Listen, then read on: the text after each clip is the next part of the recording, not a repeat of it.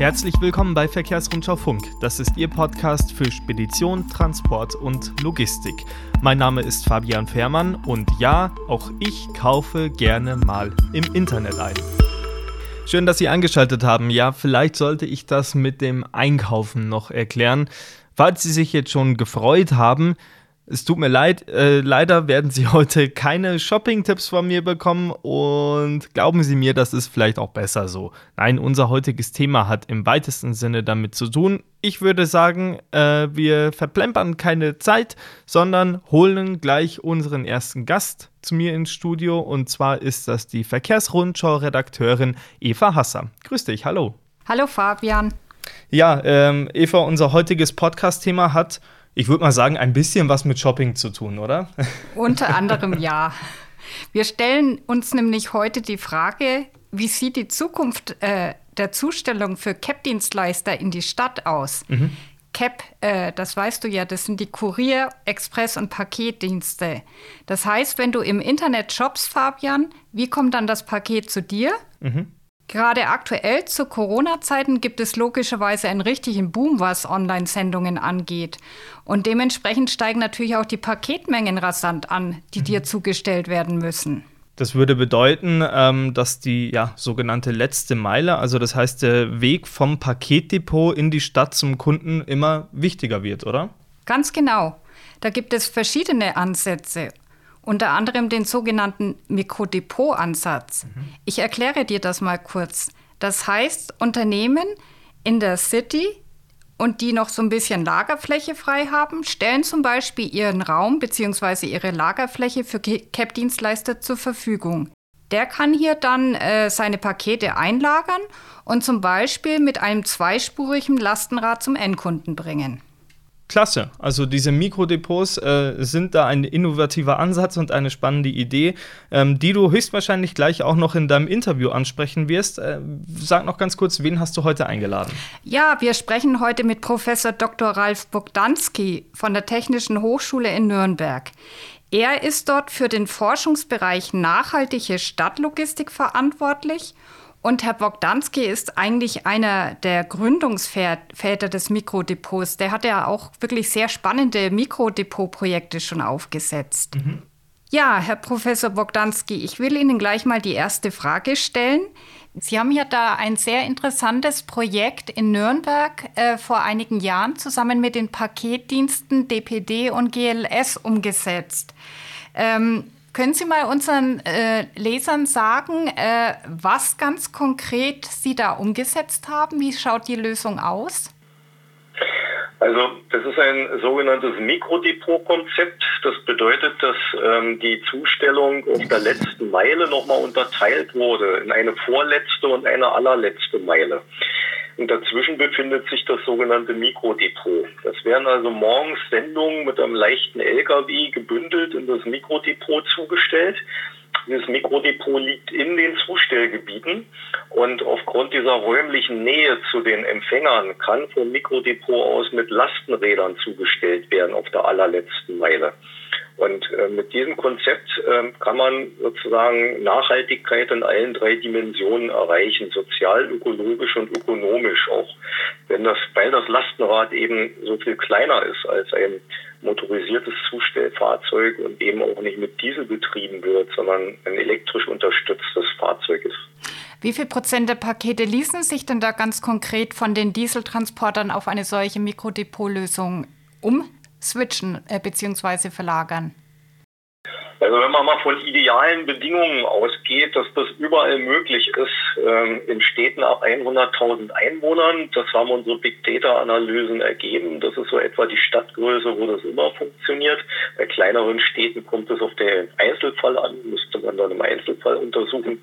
Also dieses Potenzial in Städten ab 100.000 Einwohnern liegt etwa bei 30 Prozent theoretisch der Sendung äh, Strukturen von der Menge, vom Gewicht, vom Volumen, die lastenradfähig sind mit einem solchen Mikrodepot-Konzept. Ähm, das Potenzial haben wir jetzt natürlich bei weitem noch nicht erreicht bundesweit, ist klar. Es gibt Pilotprojekte. Sie sprachen unser Pilotprojekt in Nürnberg an, das äh, ja seit einigen Jahren auch schon im operativen Dauerbetrieb läuft. Hier haben wir einen realen Sendungsanteil von 25 Prozent erreicht in den umgestellten Gebieten. Das ist nicht wenig, ist also schon recht nah dran am Ideal. Sie haben ja sicherlich dann auch äh, gemessen und analysiert, wie viel CO2 oder auch sonstige Schadstoffemissionen sich dank dieser Mikrodepotlösung in Nürnberg reduzieren ließen. Zu welchen Ergebnissen sind Sie da gelangt? Ja, die liegen tatsächlich so auch in dem Bereich zwischen 20 und 25 Prozent Reduzierung, Feinstaub, ähm, äh, eben Stickoxid, Stickoxidemissionen äh, und Klimagase, also CO2-Äquivalente. Man muss immer diese Zustellfahrt ins Mikrodepot bei der Ökobilanzierung gegenrechnen. Die gab es ja vorher so nicht. Also diese konsolidierte Zustellung vom CAP-Depot außerhalb der Stadt in die Mikrodepots im Stadtzentrum. Und dann haben wir natürlich die Ersparnis, die sich durch die Substitution von Dieselfahrzeugen durch Lastenräder ergibt. Also wenn man das ökobilanziell gegenüberstellt, bleiben so je nach Gebiet zwischen 20 und 25 Prozent Schadstoffemissionen übrig. Und das ist natürlich ähm, auch ein sehr guter Wert, äh, der auch äh, für die Kommunen gerade im Bereich der Luftreinhaltung ähm, ein sehr relevanter Faktor ist. In Nürnberg sind wir mit diesen Maßnahmen auch im Luftreinhalteplan aufgenommen worden. Ja, und wie machen Sie das einem CAP-Unternehmer schmackhaft? Äh, rechnet sich das Ganze für ihn überhaupt? Ich meine, ich überlege mal so laut, ähm, in einen klassischen Sprinter passen in etwa 1000 Kilogramm Nutzlast, in ein ja, zweispuriges Lastenrad vielleicht 250 äh, Kilogramm. Dann kommen noch die Kosten vom Mikrodepot dazu und äh, natürlich auch die zusätzlichen Sortierkosten bzw. Umschlagskosten über das Mikrodepot. Wie verargumentieren Sie das ganz konkret einem CAP-Unternehmer? Also diese Kosten, äh, die Sie nannten, die sind real. Äh, die müssen natürlich durch die Effizienz dieses logistischen Konzeptes äh, gedeckt werden, mal mindestens. Also die Argumentation ist im Prinzip ganz einfach. Äh, bevor man ein Gebiet umstellt, auf so eine Mikrodepotlösung Lastenräder einsetzen möchte, muss man Sendungsstrukturanalysen durchführen. Das heißt, die, die Anteile der Sendung bestimmen, die äh, klein und leicht sind. Da reden wir von Volumina bis 25 Liter pro Sendung und so etwa drei bis fünf Kilogramm pro Sendung. Und dann spielt natürlich auch noch eine Rolle, wie viele Sendungen pro Stopp zugestellt werden und wie weit äh, die Stopps voneinander entfernt sind. Und dann gibt es noch eine ganze Reihe wirtschaftsgeografischer Einflussfaktoren, also wie dieses Stadtgebiet sozusagen geografisch und von der Einwohnerstruktur und von der Gewerbestruktur her sich darstellt. All diese Aspekte ähm, kann man in entsprechende äh, Algorithmen einfließen lassen. Wir haben dort äh, Simulationstools entwickelt, die Gebiete hinsichtlich der wirtschaftsgeografischen Daten und der Sendungsstrukturdaten auf Eignung und Wirtschaftlichkeit untersuchen. Und im Ergebnis dieser Untersuchung kann man eben das Potenzial aufzeigen, wie viel Prozent der Sendungen dauerhaft aufs Lastenrad umgestellt werden können unter Berücksichtigung dieser Zusatzkosten. Das heißt, ähm, ganz einfach formuliert, das Lastenrad kostet ja in der Investition äh, weniger als die Anschaffung eines Dieseltransporters. Wir reden da über Beträge zwischen 10.000, 12.000 Euro. Ne? Das ist so in etwa ein Drittel äh, der Anschaffungskosten eines Dieseltransporters und es fallen so gut wie keine Betriebskosten an. Kraftstoff, Steuer, Versicherung, äh, das ist alles nicht notwendig. Das steht sozusagen auf der Habenseite. Der Sollseite eben die Zusatzkosten, Pachtmiete des Mikrodepots, die zusätzlichen Prozesskosten, die Sie erwähnten. Und das rechnen wir gegen. Und äh, da weisen wir Gebiete aus, die mal mindestens kostendeckend sind, wo es also nicht teurer wird als konventionelle Zustellung, beziehungsweise wo wir auch einen Kostenvorteil haben. So, und in nur solchen vorher analysierten, identifizierten Gebieten sollte man auf die Suche nach Mikrodepotstandorten gehen und die Umstellung der logistischen Prozesse in Erwägung ziehen. Also einfach drauf losradeln würde ich niemandem empfehlen. Sind denn die Lastenradhersteller überhaupt in der Lage, solche Mengen zu liefern? Also im Augenblick sind es ja eher Nischenanbieter.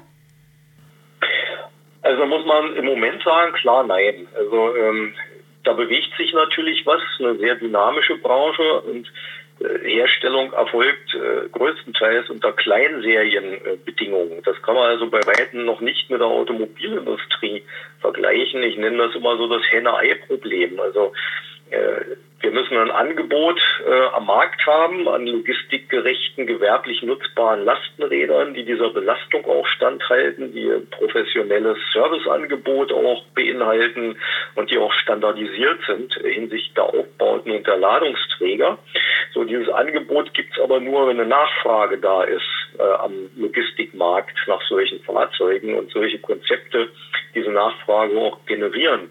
Das ist dieses Henne-Ei-Problem. Wir haben also mit unserem Mikrodepot-Konzept und mit unseren Analysetools jetzt nachgewiesen, dass Nachfrage real generiert werden kann, wirtschaftlich nach Mikrodepot-Konzept Lastenrädern. Und ja, jetzt stehen wir im Prinzip vor der Situation, dass das Angebot an gewerblich nutzbaren Lastenrädern noch sehr begrenzt ist. Also hier ist Marktwachstum und Professionalisierung und Standardisierung seitens der Anbieter auch noch dringend geboten. Es bewegt sich in die richtige Richtung, ist aber auch noch lange noch nicht da, wo es sein sollte. Sie sagen, das hängt von der Nachfrage ab und diese Nachfrage hängt natürlich auch wieder davon ab, wie offen die Städte, die Immobilieneigentümer, aber auch der Handel für solche Mikrodopollösungen sind. Äh, was für Signale empfangen Sie eigentlich aus Gesprächen mit diesen Marktteilnehmern? Also beginne mal mit den Kommunen. Die haben natürlich ein großes Interesse an solchen Mikrodepot-Konzepten, weil sie eben einen Beitrag zur nachhaltigen Stadtlogistik leisten, auf sozialem Gebiet, darunter verstehen wir eine Verminderung äh, der Ge Verkehrsgefährdung. Ein Lastenrad ist halt nicht so äh, gefährlich wie ein motorisiertes Fahrzeug. Wir benötigen weniger Verkehrsfläche. Die Inanspruchnahme, gerade beim ruhenden Verkehr, die entfällt. Zweitreihenparken haben sie nicht durch Lastenradeinsatz. Und äh, sie haben natürlich die Geräuschemissionen und die Schadstoffemissionen, die auch die Aufenthalts äh, gesenkt, was die Aufenthaltsqualität in den Städten wieder verbessert. Also soziale Nachhaltigkeit ist damit gegeben, ökologische Nachhaltigkeit sowieso durch die Einsparung von Klimagasen und Luftschadstoffemissionen und die ökonomische Nachhaltigkeit, wenn man es richtig macht und die Wirtschaftlichkeit der Gebiete eben vorher untersucht, auch gegeben. Also so gesehen haben Städte ein großes Interesse daran, solche Konzepte zu fördern. Da laufen auch einige Projekte zurzeit, an denen wir auch beteiligt sind. Problematisch an der Stelle ist häufig solche Standorte zu finden, die dann auch geeignet sind. Also das sind so die Signale, die Kommunen unterstützen das gern. Sie sind auch dann bei der Standortsuche äh, äh, unterstützend behilflich. Äh, natürlich können die Kommunen auch nicht zaubern. Ne? Wir haben ja in der Regel sowas nicht selbst zum Eigentum, können da am Markt auch nur vermitteln, was Immobilien oder Flächen betrifft. Äh, auch die Anbieter, die CAP-Dienste, äh, sind interessiert an diesen Konzepten, weil sie ja die Erreichbarkeit ihrer Kunden in Innenstädten damit ähm, absichern. Also wir haben dann auch eine restriktionsfreie Zustellung in Innenstädten, zum Beispiel in Fußgängerzonen müssen diese Sperrzeiten nicht eingehalten werden werden, wenn es entsprechende Ausnahmegenehmigungen der Städte gibt für solche Konzepte. Also das passt eigentlich sehr, sehr gut zusammen von den äh, gegenseitigen Interessenlagen. Ähm, beim Handel, sage ich mal, ist es anders. Der ist da noch sehr, sehr zurückhaltend. Also äh, gerade die Corona-Pandemie hat den Handel ja jetzt vor äh, sehr existenzielle Sorgen gestellt durch die Geschäftsschließungen. Ich sage es mal ganz salopp, die haben im Moment andere Sorgen. Aber auch in den Zeiten davor war der Einzelhandel noch eher zurückhaltend. Also da ist das Thema noch nicht so angekommen, äh, einer nachhaltigen Belieferung oder auch einer Eigenlogistik, die der Handel ja durch Multi-Channel-Ansätze oder Stadtteillogistische Konzepte anbieten könnte. Also da ist noch viel Überzeugungsarbeit zu leisten. Also äh, die Signale sind weitgehend positiv. Äh, Hemmschuh bleibt offenbar noch der Handel. An welchen Hebeln müsste denn ganz konkret angesetzt werden, damit das Thema Mikrodepots hier in Deutschland doch noch stärker an Fahrt gewinnt? Also wenn man dieses Gesamtpotenzial, dass wir irgendwann mal 10.000, 15.000 Lastenräder auf der letzten Meile in größeren Städten unterwegs haben, jährlich äh, heben wollen, muss noch eine ganze Menge passieren. Das ist zum einen das Thema Infrastrukturen zu nennen. Also äh, es gibt ja diesen ähm, Radverkehrs Plan 2030 vom BMVI, der gerade diskutiert und verabschiedet wurde. Da bin ich auch dabei gewesen. Da habe ich ganz deutlich gesagt, Radwegeinfrastrukturen müssen in Zukunft auch Lastenräder berücksichtigen, die zweispurig sind und die eben einen Meter oder einen Meter zwanzig breit sind. Ne? Das ist also mit der gegebenen Radwegeinfrastruktur teilweise auch ein Problem, weil die zu schmal sind für solche Fahrzeuge. Die müssen dann auf die Straße und dann verlieren sie viele Vorteile, die man als Radfahrer eben hat. Also das wäre zu nennen, Investitionen in Radverkehrsinfrastruktur. Da muss mehr passieren als heute. Förderung von Mikrodepotkonzepten. Da gibt es jetzt mittlerweile Förderkulissen. Äh, die gab es lange Jahre überhaupt nicht. Da hat sich jetzt ein bisschen was bewegt. Das ist gut so. Aber meines Erachtens auch noch nicht ausreichend. Da kann also gerade von der Bundespolitik auch noch mehr Unterstützung in Richtung Städten, Kommunen äh, äh, kommen, solche Konzepte dauerhaft umzusetzen. Und was auch unbedingt passieren muss ähm, hinsichtlich der Lastenradanbieter, also in Sachen Standardisierung von Wechselbehältern, von Aufbauten, Forschung und Entwicklung für logistikgerechte, gewerblich einsetzbare Lastenräder.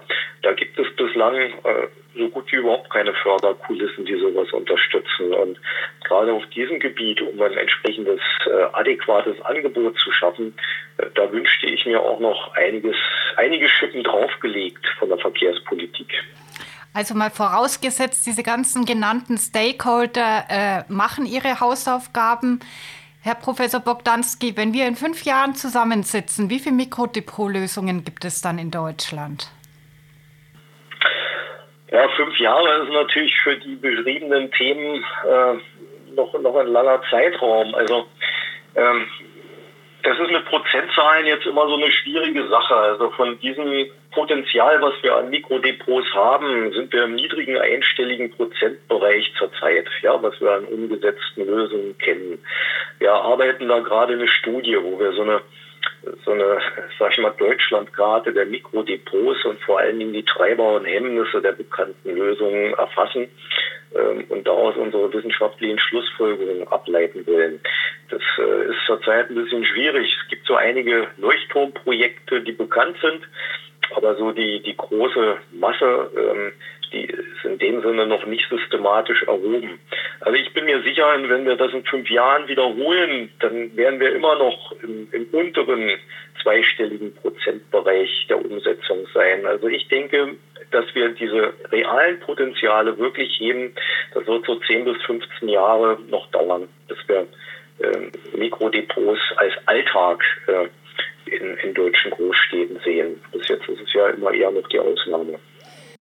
Ja, vielen Dank, Herr Professor Bogdanski. Äh, war mir eine sehr große Freude. Ich wünsche Ihnen noch einen wunderschönen Tag. Das wünsche ich Ihnen auch. Herzlichen Dank für das Interview und alles Gute. Tschüss. Wow, 10 bis 15 Jahre. Äh, das ist eine ganz schöne Zeit. Eva, ich weiß nicht, äh, glaubst du denn, dass Mikrodepots langfristig wirklich so ein großes Thema sein können? Ja, unbedingt. Äh, der Klimaschutz wird für uns alle immer wichtiger. Das haben die Händler erkannt, das haben die Kunden erkannt. Und die Endkunden, das ist ja auch die gute Nachricht, sind für Nachhaltigkeit auch bereit, Geld in die Hand zu nehmen. Und ich gehe davon aus, dass auch die CAP-Unternehmen an nachhaltigen Lösungen interessiert sind. Also von daher wird dieses Thema kommen. Mhm. Die Frage ist, wann, ob in 1, 2, 10 oder 15 Jahren. Wir werden es rausfinden. Meine Damen und Herren, das war Verkehrsrundschau Funk für heute. Mein Name ist Fabian Fährmann. Ich bedanke mich bei Ihnen, dass Sie mit dabei waren und immer dran denken, wir hören uns am nächsten Donnerstag wieder. Ciao!